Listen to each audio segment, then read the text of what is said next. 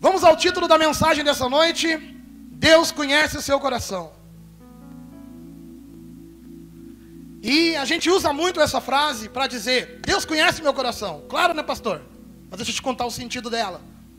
A gente erra, a gente peca, a gente faz, mete os pés pelas mãos, a gente se equivoca com relação à palavra e à interpretação da palavra, a gente esconde coisas e a gente se justifica com essa frase: Deus conhece o seu coração. No caso, Deus conhece o meu coração. E para mim trazer essa palavra aqui hoje, primeiro ela teve que passar pela minha vida. E por que, que eu estou pregando essa mensagem? Eu deixei para falar somente à noite sobre isso. Na próxima quinta-feira, feriado, no dia 3 de junho, é 3 de junho, né? Alguém me corrija se eu estiver errado, velho. 3 de junho. No próximo feriado do dia 3 de junho, né, na próxima quinta-feira, no culto de evangelismo, eu estou fazendo três anos de pastor dessa casa. E no próximo domingo, no dia 6 de junho, eu estou fazendo 40 anos. E essa frase falou comigo, velho. Deus conhece seu coração. Para saber qual é o verdadeiro motivo de eu estar aqui, mano. Porque hoje o bagulho tá bacana. Hoje tá dando para pagar as contas. Hoje a gente vai em um monte de lugar, viver um monte de coisa e a gente é reconhecido como homem de Deus. Durante muito tempo eu tropecei, Durante muito tempo eu fui um problema, tinha problemas com a minha sexualidade, tinha problemas com a minha vida íntima. E o Senhor Jesus veio curando da minha vida e continua curando ela. E eu estou caminhando em direção à maturidade, porque eu tenho entendido que eu sou doente, já te falei, e eu tenho que tomar um remédio de Jesus. E eu cheguei nessa conclusão, vem cá. E quando Deus olha para dentro do meu coração, o que, que Ele enxerga? Quando Deus olha para dentro do meu coração, o que, que Ele consegue enxergar da minha verdade de estar aqui no palco aqui? Porque tem uma igreja lotada assim, uma outra igreja bombando em Viamão. Quarta-feira a gente vai estar tá lá já. Quem quiser ir, está convidado. Se Deus quiser, já vai estar tá ligado à luz. Se não ligar, a gente faz uma fogueira. Estou brincando. E eu fiz essa, essa pergunta para mim, velho. Sabe por quê?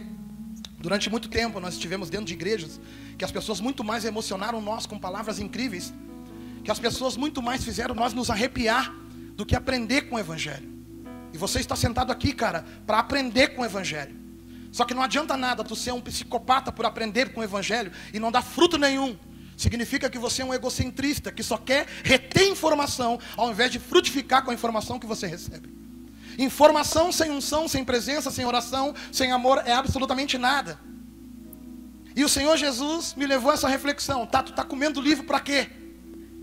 Tá, tu tá se matando lá, fazendo lá, correndo lá para abrir igreja em Viamão, já visualizando uma célula na Safira, para quê? Tá pensando em fazer impacto de evangelismo em Guaíba, para quê? Tu quer tornar o meu nome conhecido ou tu quer se aparecer? Cara, isso aí me confrontou. E vem me confrontando já faz uns 15 dias, mais ou menos. E agora eu quero dividir com vocês o que está acontecendo e o que aconteceu comigo nesses últimos dois dias. E eu vou ter que me conter aqui, cara. Porque na sexta-feira, a minha esposa, talvez ela vai, vai lembrar dessas falas que eu fiz. Durante muitos anos eu pedi para Deus uma banda. Uma banda bacana, sabe? Para me poder ir cantar louvor e cantar o meu rap e tudo mais. E você sabe, eu me tornei pastor, trabalhando na igreja, em função de várias coisas. Muitos outros leques se abriram, não só como pastor, mas rádio, aquela coisa toda. Agora vou dar aula a partir de terça-feira. E a música foi ficando de lado, e o Senhor sabe que Ele me pediu e eu entreguei. Mas nos últimos dois dias, na sexta e no sábado, eu olhei para minha banda e Deus falou: Tá aí, ó, que tu pediu a vida toda. A melhor banda que eu podia ter.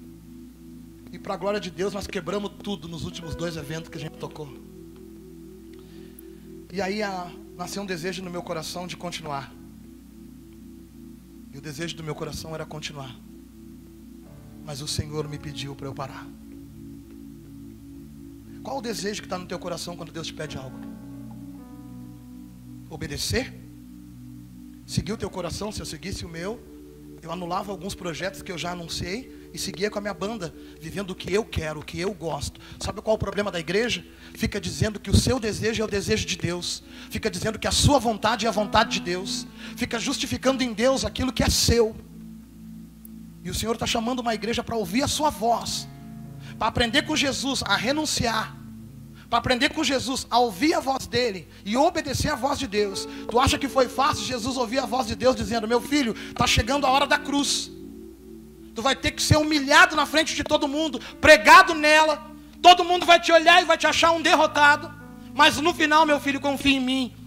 Diante da minha promessa, tu vai no inferno, tu vence a morte, tu volta e o meu nome vai ser glorificado através da tua vida. Ou seja, tu vai cumprir o propósito da tua vida, mas é do meu jeito, meu filho. Não, igreja. Muitas vezes nós vemos Deus pedindo e nós dizemos: não é Deus que está falando, não é Deus pedindo meu Isaac, não é Deus que está falando comigo. Por quê? Porque não é o que nós queremos fazer. E hoje, eu quero embasar essa palavra além do meu testemunho, e eu quero dizer uma coisa para vocês: diante de tudo isso que Deus me mostrou através do eletroacústico, eu consegui achar uma solução. O eletroacústico não vai parar, porque eu acredito que o Júnior e o Wesley, junto com a banda, vai dar continuidade nesse projeto para a glória de Deus. Eu quero dar base nessa palavra, porque tudo que a gente faz para Deus não é para nós, irmãos. E às vezes a gente prega para arrancar glória a Deus e aleluia. A gente canta para fazer as pessoas se emocionar. Deixa eu te contar uma coisa: é inútil isso. Isso é inútil, mano. Se você não estiver com a intenção verdadeira do teu coração, Deus pode te usar, mas você está perdendo. Se a intenção do teu coração não for verdadeira, Deus pode te usar, irmão, mas você está perdendo. E hoje eu quero embasar essa palavra, como eu falei, com a mensagem que está no livro de Atos, no capítulo 4, versículo 32. E eu quero falar de uma verdadeira igreja que tem se posicionado nos dias de hoje. Atos 4, 32. Vamos à leitura.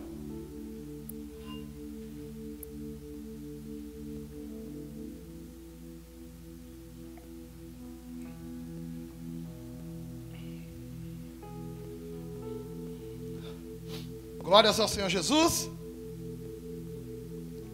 Atos 4, 32. Fique esperto que a gente vai ir para o Atos 5, 1 depois. Vamos finalizar o capítulo 4 e entrar no capítulo 5. Ó, começou a dar piriri aqui o bagulho. Esses microfones loucos aí. Atos 4, 32, vamos lá. A multidão dos que criam estava unida de coração e de propósito. Grave esta frase. A multidão dos que criam estava unida de coração e de propósito. Ninguém afirmava ser sua alguma coisa que possuísse, mas tudo era compartilhado por todos. E com grande poder os apóstolos davam testemunho da ressurreição do Senhor Jesus, e em todos havia imensa graça, pois não existia nenhum necessitado entre eles, porque todos os que possuíam terras ou casas, vendendo-as, traziam o valor do que vendiam e o depositavam aos pés dos apóstolos. E se repartia a qualquer um que tivesse necessidade. Então José, a quem os apóstolos chamavam Barnabé, que significa filho da consolação, levita natural de Chipre, possuindo um terreno, vendeu e trouxe o dinheiro e colocou aos pés dos apóstolos. Vamos ler até aí. Alguém fica na luz, desliga agora e depois liga quando eu pedir de novo. Como eu falei para você, vamos nos deter à primeira frase e vamos desenrolar o resto do texto. A multidão dos que criam estava unida de coração e de propósito, ou seja, a igreja que Cristo construiu dentro das pessoas estava no mesmo lugar, crendo, né, unida de coração e vivendo o propósito, o propósito de Deus, não o nosso. Não o que eles queriam, mas o que Deus queria.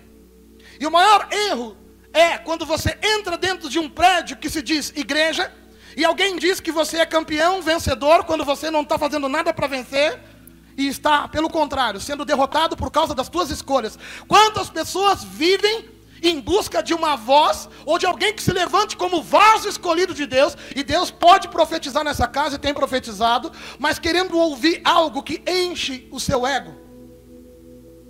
E aqui, essas pessoas estavam fazendo o que aprenderam. Aprenderam com Jesus. Aprenderam. Se você não sabe, o livro de Atos é a continuação daquilo que Cristo ensinou, só que agora sendo executada pelos meninos que andaram com Cristo.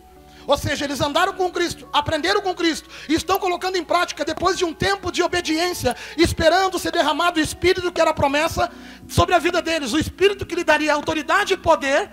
Em nome de Jesus, o Espírito que agia e na verdade era um com Cristo, seria derramado sobre eles. E eles estavam há 40 dias, 40 e poucos dias esperando, aconteceu de Atos 1 para Atos 2. E aí depois Pedro, que era alguém que não sabia falar, que não tinha eloquência, que não tinha formação, saiu pregando o evangelho. A primeira vez 3 mil se converteram, a segunda vez 5 mil. Foram presos, dentro da cadeia continuaram mantendo firme a sua postura com Deus. Deus foi lá e abriu a cadeia, saíram para a rua, continuaram fazendo a mesma coisa que Deus mandou, mesmo sendo preso por aquilo. E aí a Bíblia vai falando, falando até que chega nesse ponto, versículo 32. Que eles estavam reunidos no mesmo lugar, crendo de coração e de propósito, ou seja, entendendo o que Deus chamou eles para viver.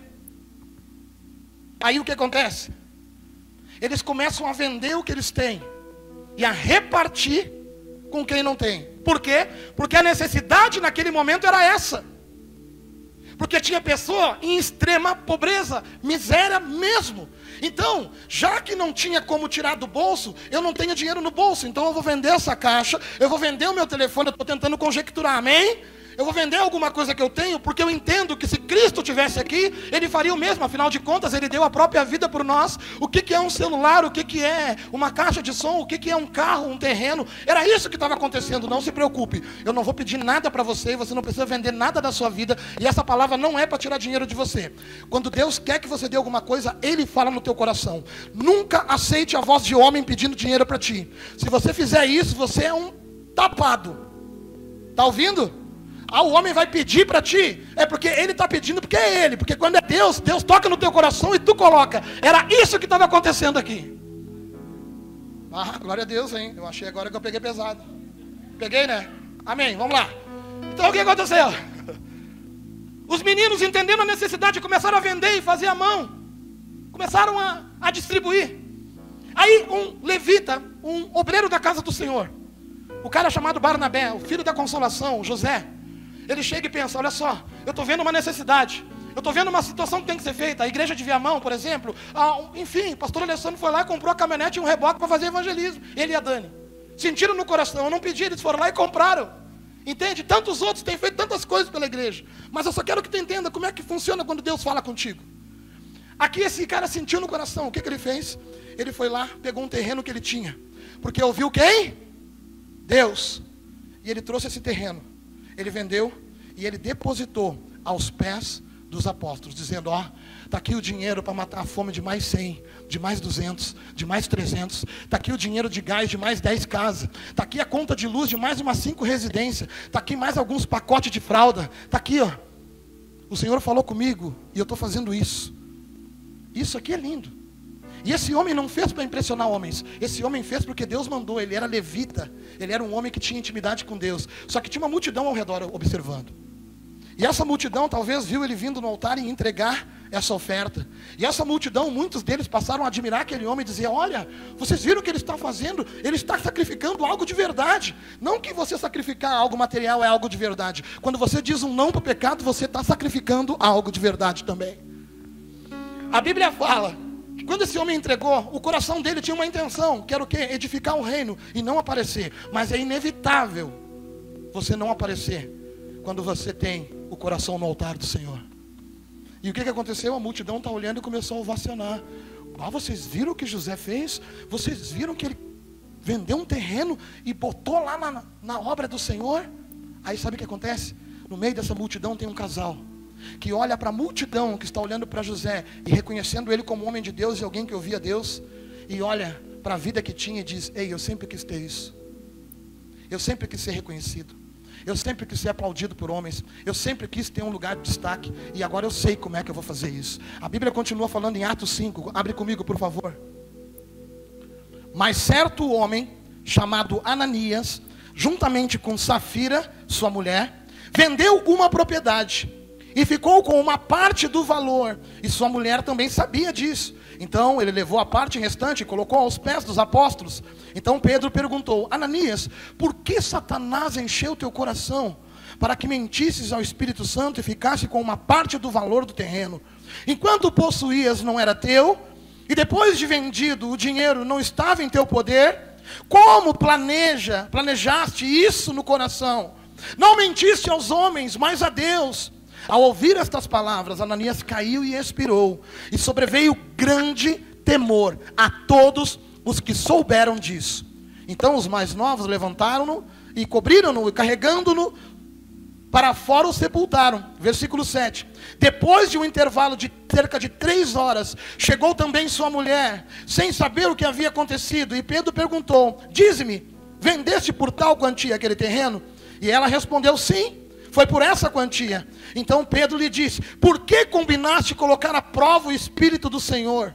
Os que sepultaram o teu marido estão lá fora, eles também te levarão. Na mesma hora ela caiu aos pés dele e expirou. Então os mais novos entraram, acharam-na morta e, levantando-a, levaram para fora, sepultaram-na ao lado do seu marido. E um grande temor tomou conta de toda a igreja e de todos que ouviram essas coisas. O que, que tem a ver o título da mensagem com isso? É que quando tu levanta a mão e diz para Deus que a tua vida é dele, o Senhor conhece teu coração. É que quando sai algo dos teus lábios, se não for verdade, Deus está vendo o que tem no teu coração.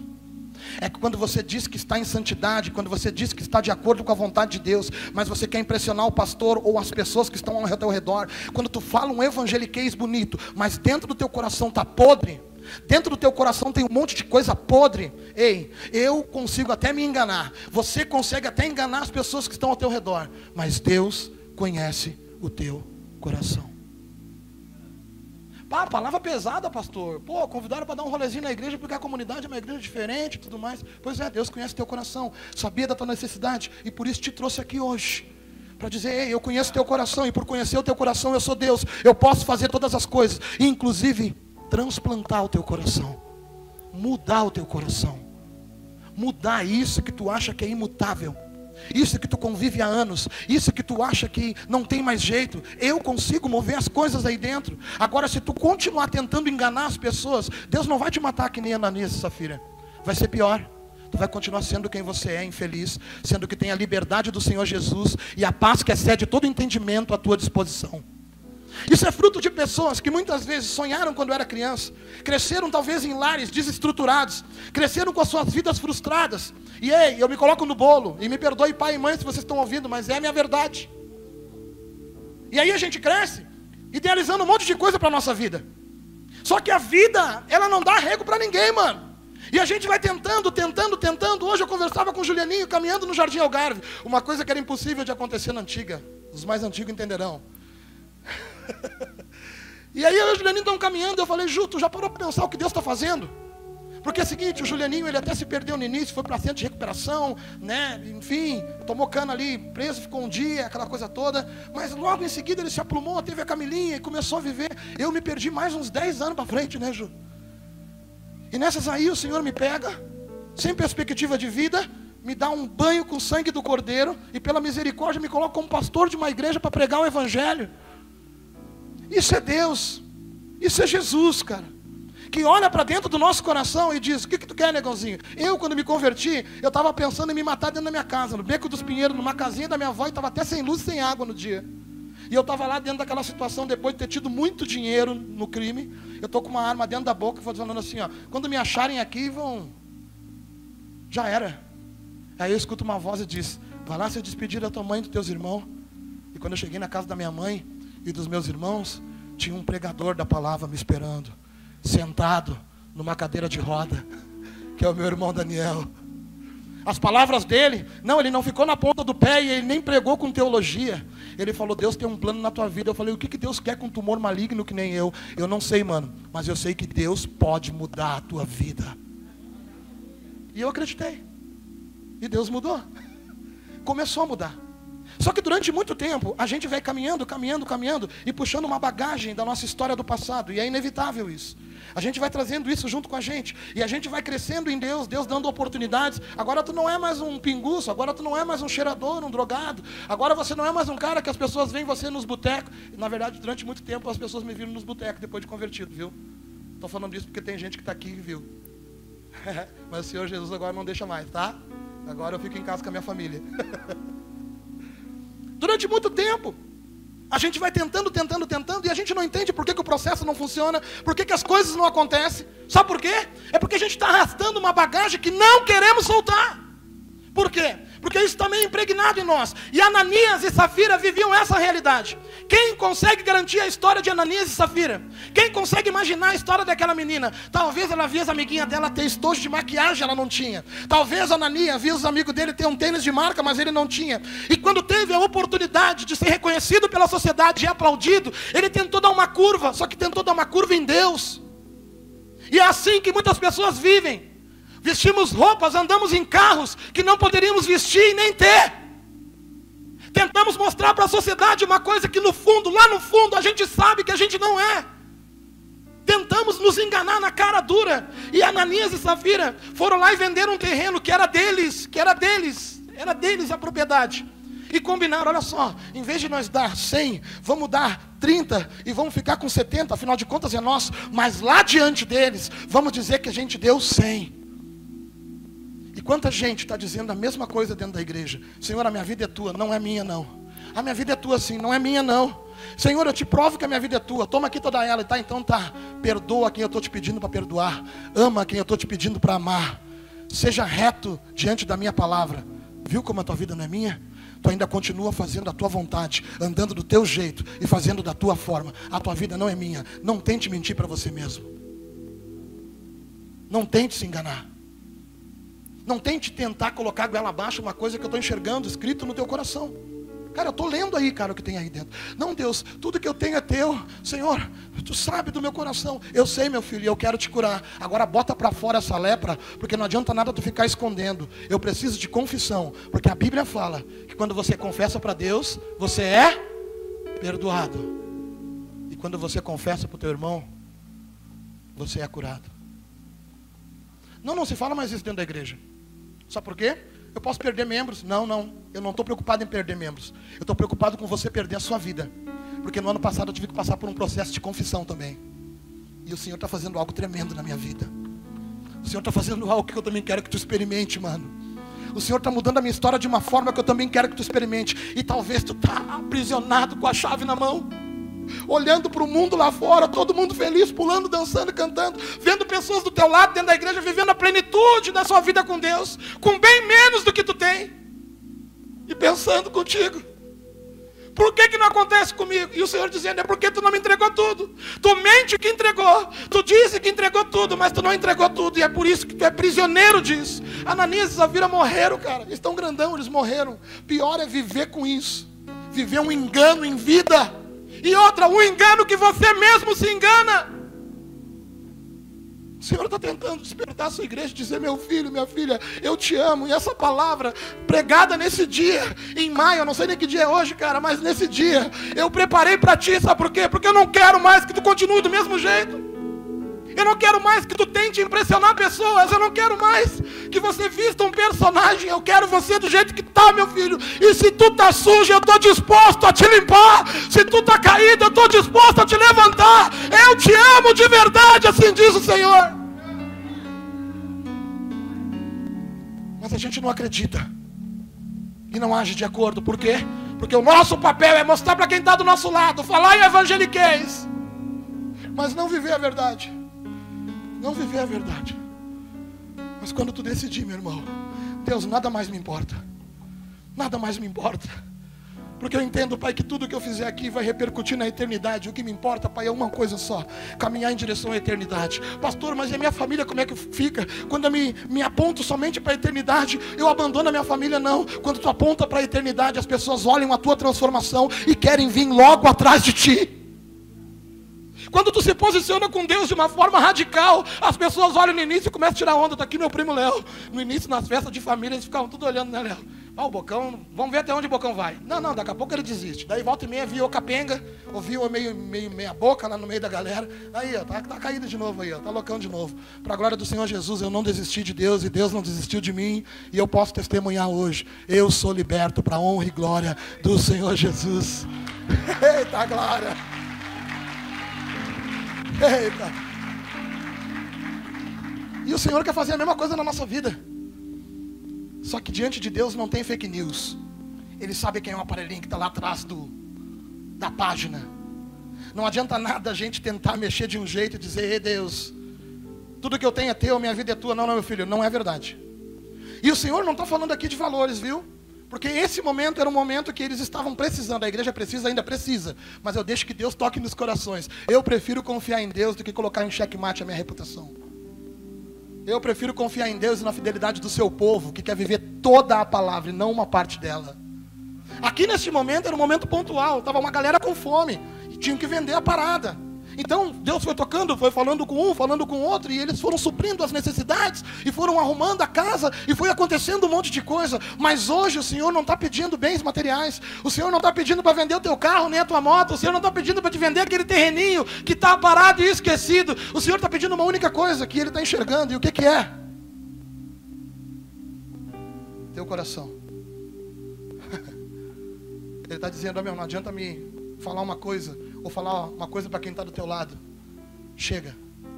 Eu quero a verdade a partir de agora. Ei, cara, vai ser um momento de tratamento aqui hoje, viu? Vai ser uma noite diferente aqui. Tem pessoas que têm coisas pesadas, fazendo peso e está quase parando que está arrastando durante muito tempo isso, achando que a vida é assim, que Deus conhece teu coração e essa é a tua luta. Justifica até com o espinho da carne de Paulo. Não, não, o Senhor Jesus te chamou para buscar a estatura de varão perfeito. Sabe o que é isso? Se parecer com ele. Tu viu erro nele? Então continua tentando não errar, porque ele foi o molde que não errou. Ele continua chamando tu e dizendo, cara, tu é muito mais do que isso. E tu está achando que tu está no teu limite, mas pastor, eu não consigo mais, eu não consigo. E o Senhor está na tua frente gritando como teu coach, vem, continua, continua. Tu não pode desistir. É só mais um metro, é só mais um metro, continua, rompe Pega esse peso que está dentro de ti e bota para fora. Você não precisa carregar isso. Você acha que precisa disso para a aprovação do mundo. Você acha que o mundo tem que te aprovar. Esquece. Você vai viver 80 anos e a aprovação do mundo é nada comparado com a eternidade que eu tenho preparado para ti. Não importa o que você viveu para pensar assim. Eu não sei o que Ananias e Safira viveram. Eu não sei qual foi a frustração deles para eles olhar para a multidão e querer o aplauso e o reconhecimento da multidão. Eu só sei de uma coisa: eles erraram nisso. E o Senhor está olhando para dentro dos corações aqui nessa noite e vendo quem que está entregando tudo e quem está dizendo que está entregando e não está entregando nada, ou pelo menos está entregando a metade. Essa é uma noite de abrir mão das reservas, igreja.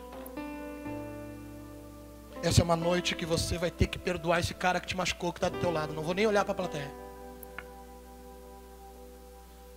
Essa é uma noite que tu vai ter que perdoar, cara, essa mulher que está sentada do teu lado e parar de remoer esse negócio dentro de ti. Essa é a noite que tu vai pegar o teu celular e mandar uma mensagem para alguém que você machucou ou te machucou, dizendo para quem te machucou, eu te perdoo, viu? E para quem você sabe que tem que pedir perdão, tu vai pedir perdão. Você não vai mais se preocupar com o que vão pensar a teu respeito, só porque porque o que os outros pensam não importa. Importa que Deus conhece o teu coração. É noite de rendição total, velho. É noite de entrega total. E a gente não precisa de muito para o Senhor fazer. Se eu passar daqui, eu vou querer engambelar aquilo que Deus já fez. Está consumado nessa noite. O exemplo de Ananias e Safira está bem claro. O Senhor não precisa que tu pareça algo. O Senhor quer que tu seja esse algo. O Senhor quer o teu coração, velho. O Senhor quer que tu se entregue, mano. O Senhor quer que tu diga assim, ó Deus, esse aqui sou eu. E eu não queria ser assim. Eu sou assim pelo que me fizeram. Eu sou assim porque me machucaram. Eu sou assim, pai, e eu não tenho culpa de ser assim. E o Senhor está dizendo, não tem problema não. Não tem problema não. Eu sei, eu conheço teu coração. Eu sei que tu lutou até onde deu. Eu sei que tu tentou de todas as formas, mas meu filho, eu não te chamei para te continuar neste lugar. Eu te chamei para te viver a plenitude de uma igreja que estava unida de coração e de propósito. Sabe por que não conseguiu alcançar o propósito? Sabe por que não conseguiu alcançar o objetivo da vida? Sabe por que ainda continua caminhando em círculos? Sabe por que ainda continua sendo derrotado por você mesmo? Sabe por que, que você ainda continua em lugares que você vê que está patinando e não consegue sair daí? Sabe por que, que do lado de fora muita gente acha que tu é feliz, mas do lado de dentro só tu sabe quem tu é? Ei, o Senhor não te chamou para ser assim por dentro. A alegria do Senhor é a nossa força. A presença de Cristo tem que mudar o nosso interior. Você pode não ter um carro, pode não ter uma casa, mas se você tiver Jesus de verdade, você passa a ser diferente. E sabe por que, que você não consegue? Sabe por que, que ainda tem amargura? Sabe por que, que aí dentro ainda tem um monte de coisa fora do lugar? Porque alguém te causou algo e você está esperando o momento de um dia alguém pagar por isso. Ei, Cristo já pagou por todo mundo. Quem te fez e para quem tu fez. E hoje Ele está dizendo: aproveita a oportunidade. Você não precisa provar nada para o mundo e mostrar nada para o mundo. Quem sabe de ti sou eu, porque eu conheço o teu coração.